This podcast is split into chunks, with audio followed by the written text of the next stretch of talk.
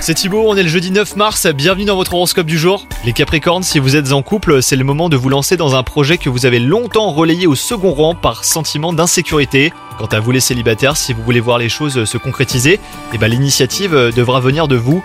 Les astres sont alignés pour vous donner toute la confiance nécessaire. Au travail, vous faites preuve d'une grande cohésion et cela ne vous ressemble pas. Vos efforts seront remarqués et peut-être même récompensés. Cependant, veillez à ne pas faire de zèle les Capricornes. Cela pourrait en agacer certains qui n'hésiteront pas à vous transmettre hein, leur énergie négative.